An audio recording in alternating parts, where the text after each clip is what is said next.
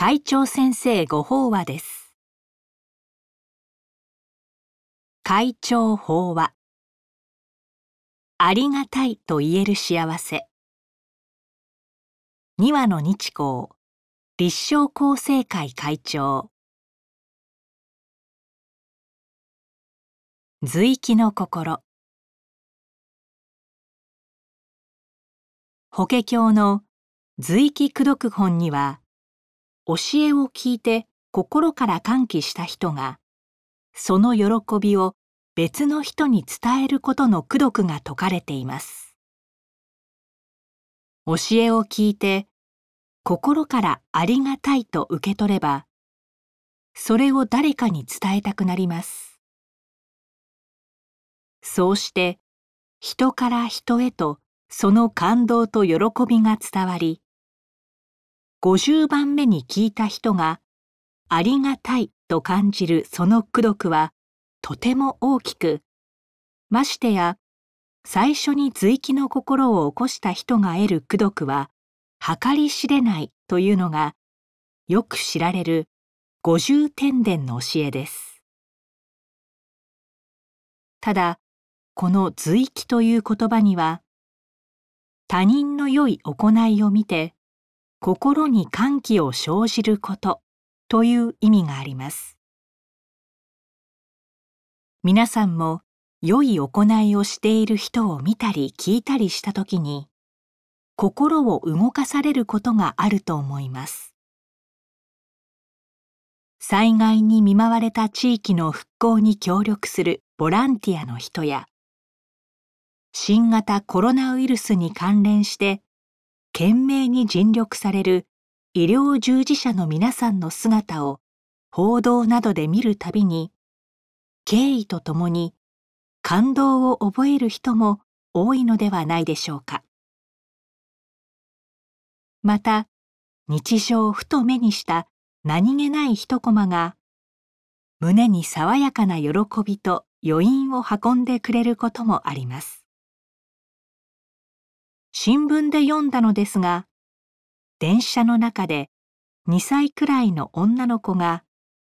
乗客一人一人にちょこちょこと歩み寄ってはぺこりと頭を下げ、挨拶をして回る様子が語られていました。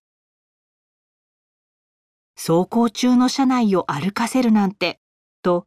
目くじらを立てる人は一人もいなくて、その無垢な姿にみんなが心を動かされ車内が暖かな空気に包まれたというのです。では医療従事者にしても電車内の道女にしてもそのような光景を見た時に私たちがどうして感動したり心を癒されたり喜びを覚えたりするのでしょうか？それは道女と同じ無垢な心や苦しむ人を助けたいという医療従事者と同じ気持ちが私たちにもあるからです。実際に行動していなくても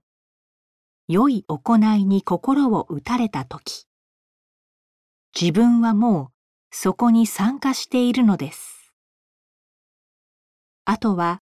その思いをどう体現するかということかもしれません。私たちが感謝できるのは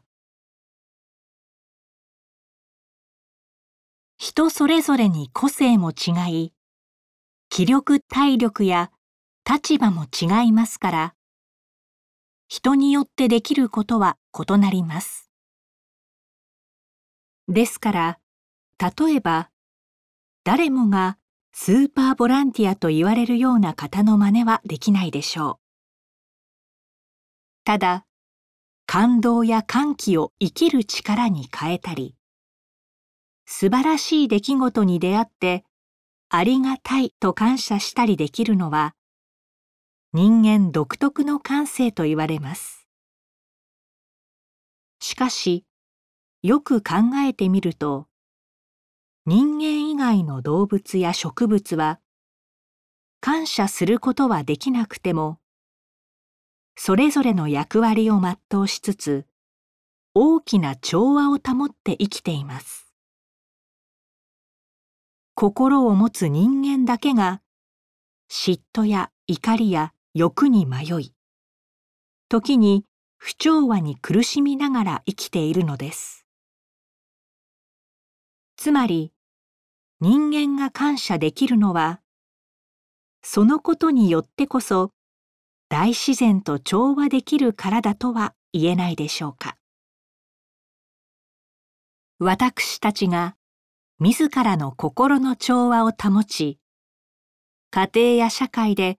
みんなと仲良く生きるにはいつもありがたいと感謝できる人間になることが大切であるということです。幸いなことに私たちは何事も素直にありがたいとか嬉しいと受け止めることで本当の心の安らぎが得られることを知っています。そしてお金や地位があろうがなかろうがいつでも幸せを感じられる。本物の人間になりたいと精進しています。その感動と感謝が凝縮された一節がホック行の「人の章を受くるは固くやがて死すべきものの今命あるはありがたし」でしょう。命をいただき今ここに生きる人間の本質的な喜びを五十天殿さながら素直に人に伝えていくとき誠の幸せが広がるのです。以上で厚生令和2年11月号。会長先生ご法話の朗読を終了させていただきます。